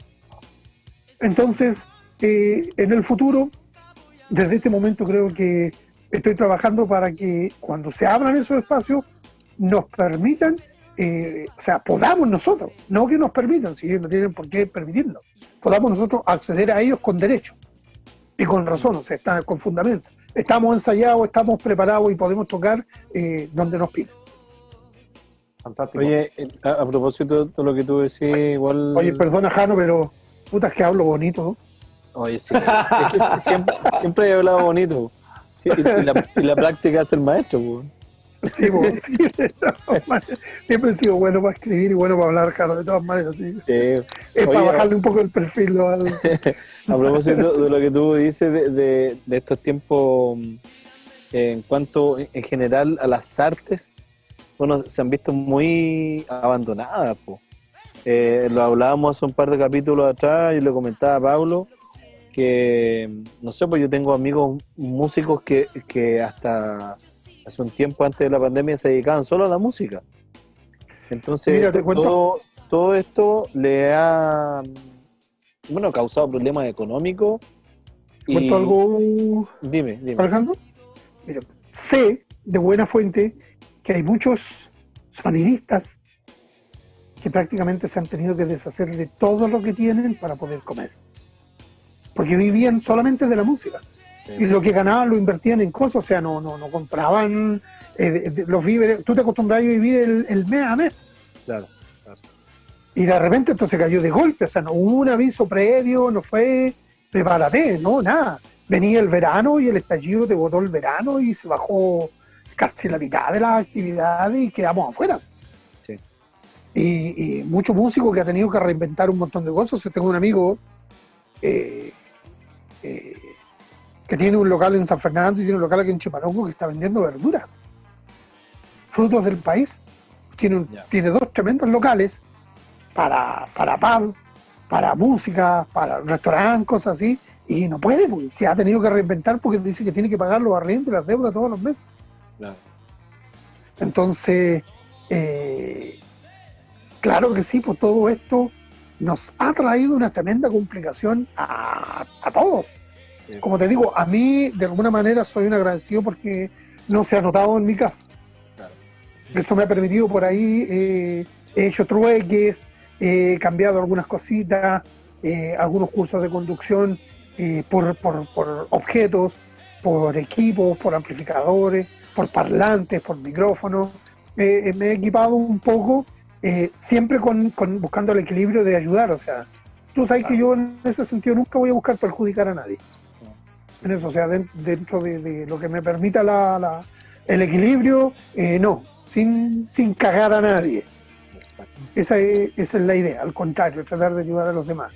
No, está, está, está un poco difícil y lo que dice Pablo del abandono, eh, creo que falta, creo que falta una cierta voluntad eh, más arriba. Hace un tiempo atrás compartí un mensaje de, de la diputada de, de, ¿cuánto se llama? de la zona, de la provincia, no sé, eh, donde saludaba a los artistas locales. Y algunos artistas locales le escribieron, Panchote entre ellos, y le encontré mucha razón a todos los que escribieron. Sí. Porque algunos decían, mañana tengo que pagar el agua, la voy a pagar con tus saludos. mañana tengo que comprar gas, se me terminó el gas hoy día, mañana voy a, voy a pagarlo con, con su ánimo.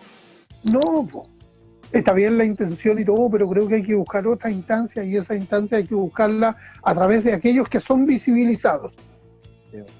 ¿Quiénes, quiénes son los visibles? O sea, los que metemos más bulla.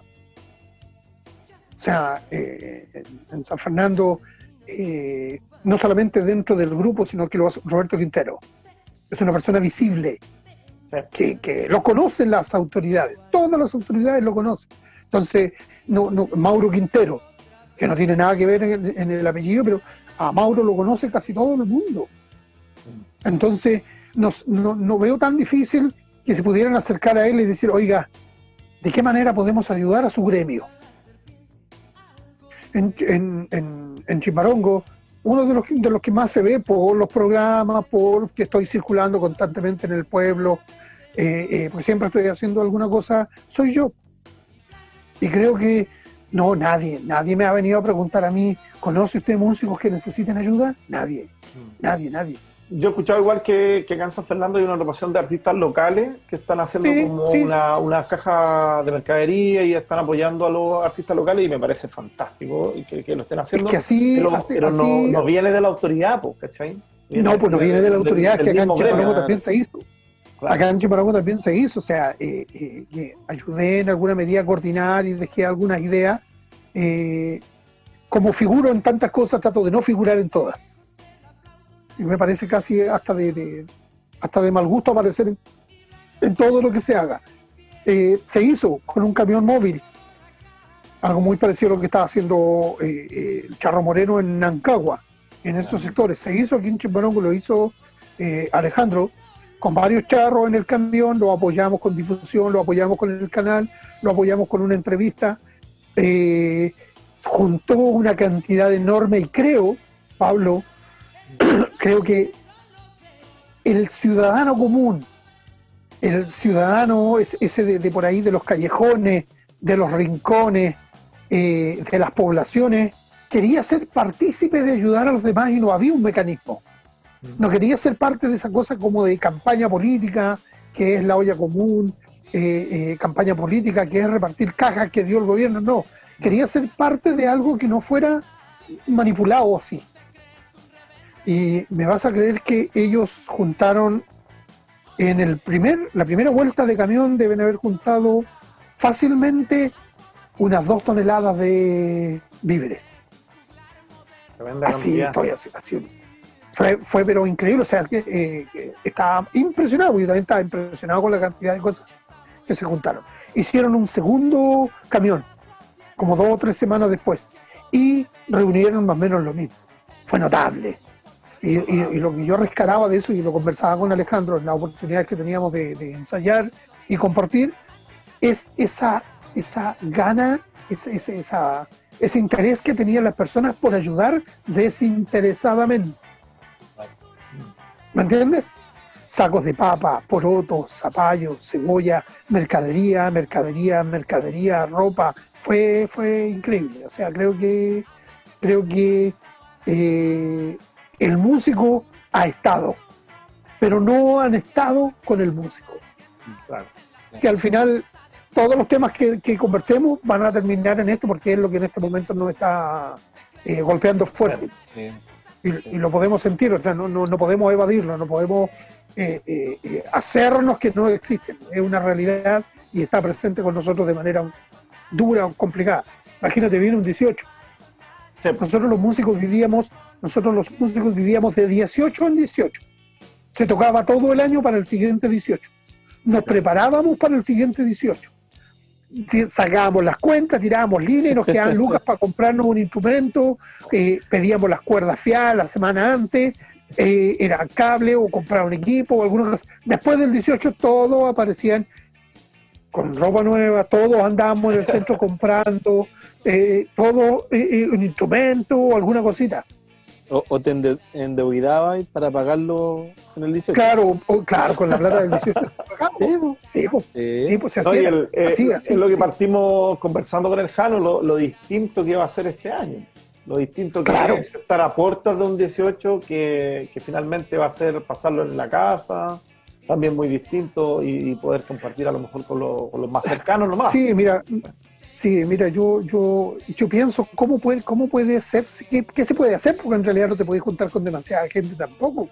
Y que no suene, no suene a feo y, compartir con músicos que no, no, van a poder y, hacer música. A no, no a todos, bueno, no sé cómo lo, harán los demás, o sea, eh, con tu 10% haberte preparado para el 18, porque no todos pueden hacerlo. Y al hacerlo en la casa, eh, es el 18, lo va a compartir en familia, va a ser un 18 distinto, pero tiene la tristeza de no tocar. Sí, no, es lo mismo igual.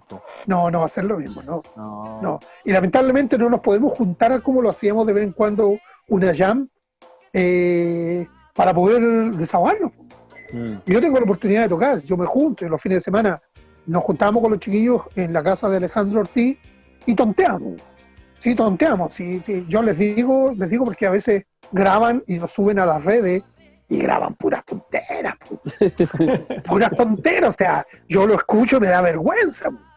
Pero yo le digo a los chiquillos, a mí me importa un pepino lo que opinen los demás porque eh, no tengo que demostrar nada. A esta altura ya no es una, yo no estoy persiguiendo ser el, más rápido, el mejor, el más grande, el que suene más bonito o el que toque la mejor. No, no estoy persiguiendo nada, absolutamente Yo divertirme con lo que ha sido eh, la pasión de mi vida.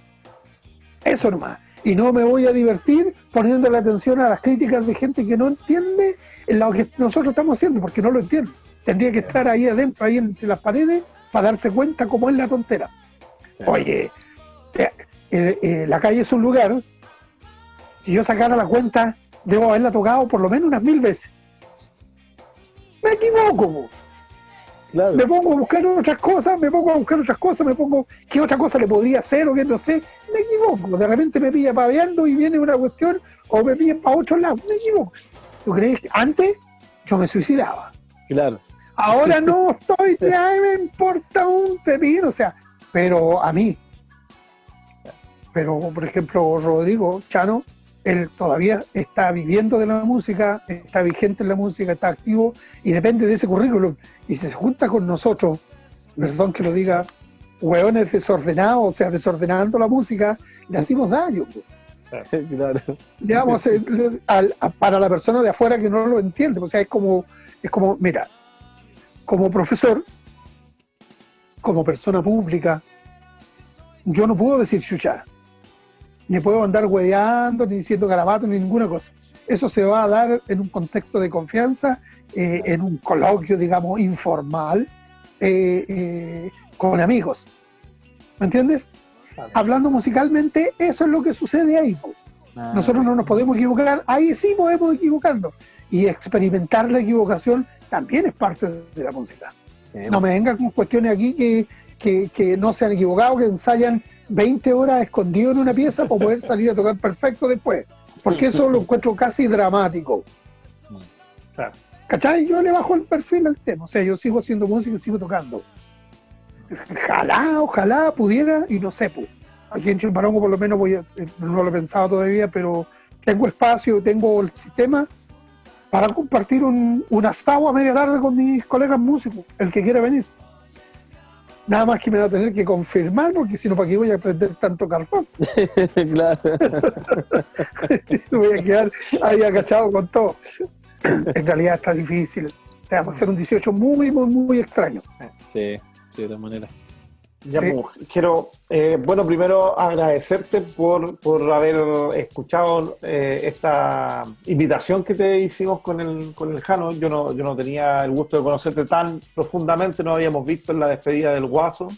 Estuvimos ahí tocando, compartiendo escenario, estuvimos con él todo, todo el proceso también y, agradecerte por, por, darnos este espacio, estos minutos de, tiempo y, de compartir tu vida en realidad, pues, porque eso es lo que, lo que nos está entregando, que, que realmente no, la gente o, en general el grupo que ve, va a ver estos videos son la mayoría músicos y, no saben cómo los entretelones o cómo, cómo llegaron a ser músicos todos nuestros ah, entrevistados. Eh, Mira, dentro de, las cosas mías hay muchos que sí saben, yo me venía a pata de Puente Negro.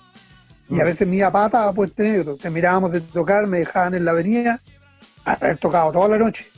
Me dejaban en la avenida a las 7 de la mañana y de ahí me iba caminando para arriba a Puente Negro. Eh, horario de verano, con el sol pegándome con una picota en la cabeza. Era, era, era esforzado, pero era algo que a mí me, me, ha, me ha apasionado y me ha gustado de toda la vida. O sea, eh, yo me considero afortunado de, la época en la que vivo. Me considero afortunado de conocer a la gente que he conocido porque de alguna manera siento que cada uno en su medida, en su forma de ser y todo, han sido aportes en lo que a mí me ha nutrido, por lo menos, yo siempre lo veo de manera positiva, a todos, a todos por igual, o sea, desde, desde Alejandro, que aprendí mucho con él, eh, Richard, que también es tecladista, eh, ¿cuánto se llama este chiquillo de Manantiales, Jano? Manantiales. Sí, que tocaba con el CIDE. No, no, no, no, que tocaba con el CIDE. José Leiva. José Leiva.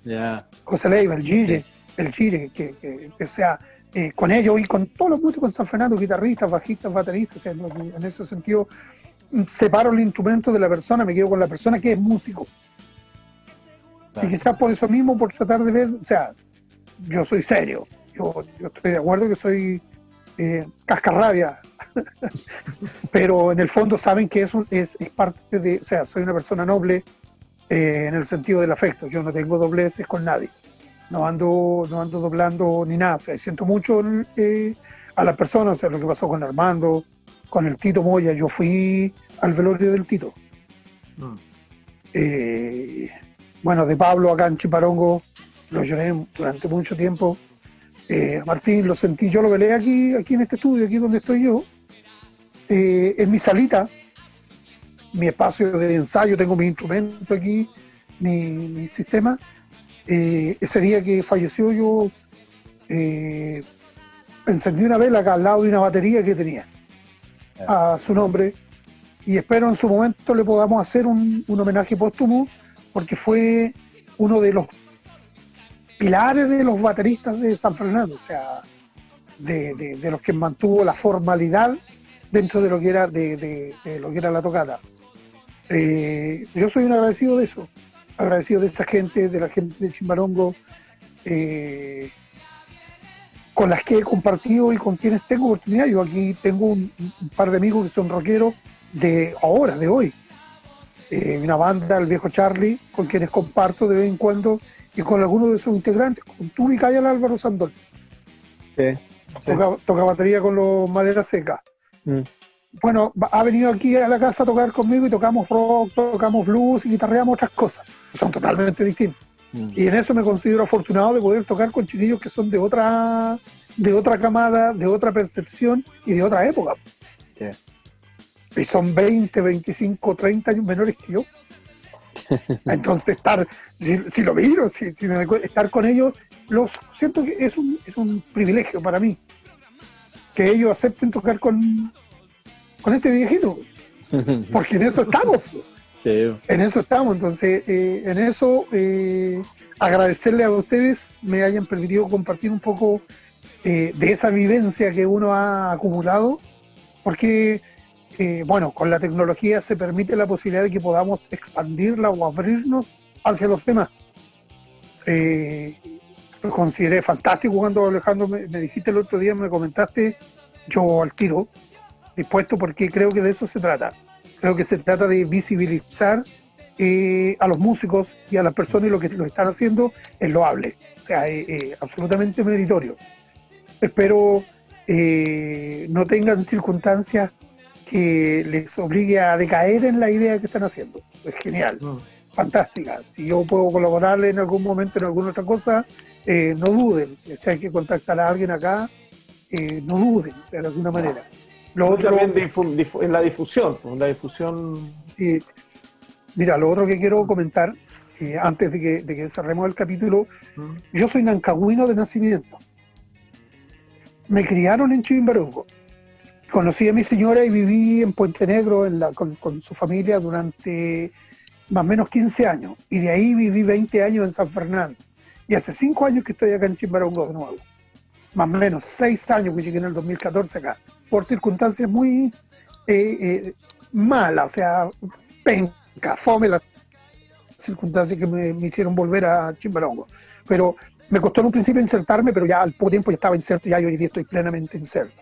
O sea, quiero decir que me considero, eh, digamos, como un hijo prostituto de todos estos lugares, Nancagua. Chimbarongo, San Fernando, Puente Negro, Litueche, que viví dos años allá, Santa Cruz, que trabajé un año en Santa Cruz, también tengo grandes amigos en, Santa Cruz, eh, uno de ellos Nacho Martín, Jano, eh, Juan Pablo Aceituno, que está viviendo en, Santa Cruz. Entonces, yo me siento eh, San Fernandino en una gran parte. Hoy no puedo decir me siento puente negrino en una gran parte, me siento que al final he estado en todos esos lugares y tengo amigos y grandes amistades en todos los lugares en los que he estado, con, con mucho cariño, con mucha cercanía. Entonces, que me hayan invitado eh, de San Fernando, estando aquí en Chimarongo, en alguna medida ha dejado un poco, o sea, habla de, mi huella en, San Fernando. Igual, igual se entiende, no, no sé, porque eh, fui musicalmente desordenado en el sentido que no seguía la línea de todo. Y eso marcó. Claro. Los, hace recordar un poco que, que sí, pues era el viejo loco, andaba en la búsqueda de, y encontré, pues, parte encontré lo que yo buscaba. Así que agradecerles, saludar a la gran familia San Fernandina musical, desde los que son rockeros hasta los cumbieros, o sea, el Bar de la Negra, los músicos que llegan ahí, en el, ¿cómo se llama? El, de los motoqueros. También he tenido oportunidad de estar en el, en el local con los chiquillos, eh, con algunos, Darko, eh, Crossover, Pepe Tirso, que falleció también en, trágicas circunstancias, Eh, y otros músicos con los que he compartido, del- digamos, como del ámbito rockero, no solamente del ámbito cumbiero, porque he sido afortunado, de transversal en ese sentido con todo, así que agradecerle, pues, me estoy extendiendo mucho, yo soy bueno para hablar, a, no sé, pasar un micrófono, No, pero pasaron un micrófono, no es culpa. Tranquilo, no, no tiene, no tiene límite esto, así que tranquilo. No, no, no, no, no, y te digo, eh, eh, es, claro, que, es, que es fantástico.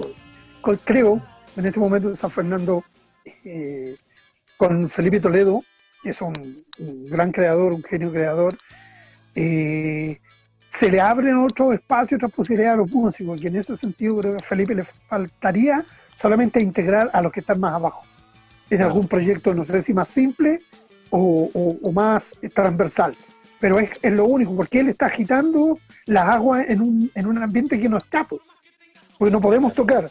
Y él lo está haciendo, se está creando, que yo lo he difundido acá también. En, en- en mi programa también he, he difundido algo de él, y bueno, y en las redes que comparto, igual me sigue mucha gente. Así que, ¿qué te puedo decir, pues, Pablo? Eh, agradecido, no sé, hay harto que contar, pero se nos haría Sí, ya vamos a tener corta alguna otra, ya vamos a tener alguna otra instancia. Queríamos hacer, en algún momento pensábamos también, Jerónimo, hacer como un panel para ir hablando algunas cositas. Entonces, también podríamos invitarte en otra instancia, a lo mejor más músicos de allá Sí, mismo, Chimarongo. Sí, creo que eso, eso sería, una, sería una buena idea al pensar en cómo estructurar eh, un, un gremio que no se sienta eh, atado el músico, el músico es un Claro, pájaro libre. claro, Al músico le cuesta amarrarse a alguna cosa. exactamente. Entonces, eh, ¿cómo estructuras, cómo haces coincidir eh, diferentes formas de ver una cosa eh, entre lo que es la libertad y el compromiso? Y también llevar una línea en común. Claro, claro, a eso me refiero. Entonces sí Mm. sería interesante hacer alguna cosa así como más, más de panelista. Claro, Tal vez aportar con un poco, apunta- Se- se- a- a aportar con un poco con esa visión casi política, eh, eh, Mm. sin querer serlo, porque se hace necesaria. Claro. Se hace necesaria esta ahí, política no partidista, digamos. Alejandro, algunas palabras. Oye, sí, bueno, de mi parte, agradecer a, a Ojero, eh, agradecer que aceptó la invitación y, bueno, darte gracias por este rato de, de poder compartir, de conversar. Que en- en- Tuvo buena, si tuvo buena la conversación, igual Sí. salieron, salieron buenos recuerdos. sí. Sí, que, que en, en- en un principio e- esa es la idea, porque ¿cachai? es conversar un ratito y que la gente nos escuche y, y sepa de, de la vida del músico que de repente está tan eh, malinterpretada a veces, pero que, que los músicos también sufrimos y, y la pasamos mal y la pasamos bien y la pasamos de todo, ¿cachai? Así que bo, gracias, yo- pero Alguna vez dormí en el terminal en San Fernando y en el terminal de San Vicente, con la Sí. guitarra puesta para el rincón para que no me la robaran. claro. Sí, pues si la pasamos mal de repente, o sea, no solo somos artistas en el escenario, Sí, por supuesto. también del, del- del- de lo difícil que es. Jano, De la vida. darte las gracias. Y bueno, yo quedo dispuesto para cualquier cosa que, que, que en lo que les pueda aportar, les pueda servir. Gracias. Ya, pues. Muchas gracias, Jero. Gracias, Ya, Jero. Pablo, oye, saludar a, a toda la, la- la- la gente Eso. que los ve, A toda la, gente que los escucha, Eh, claro, a toda la galla, a toda la galería, Sí. bueno, también, también a la platea ya, también, eh, saludarlos a todos y que sigan apoyando, porque sigan apoyándoles con, con los vistos, no sé si hay alguna manito para arriba, comentario, Claro. que los hagan ver, porque eso eh, los nutre, los nutre a ustedes también, porque eh, se sienten se sienten apoyados con esos, con los comentarios, claro. como Sí. sean, positivos, negativos, como sean. Todo- Sí. Pero, pero al estar un comentario es porque están ahí y lo están viendo. Eso. Claro. Así que eso, chiquillos, de mi parte, buenas noches. Un abrazo grande para los dos y para Igual. todos los músicos, para todos los que escuchan. Y ojalá tengamos eh, un- unos buenos meses por delante, que no sean tan duros como los Claro. que hemos estado pasando hasta este momento. ¿ya? Claro. O sea, que venga otro 10%, no sé, alguna cosa Sí. Por supuesto. Saludos. Saludos Un abrazo grande, un abrazo. Chao. Chao.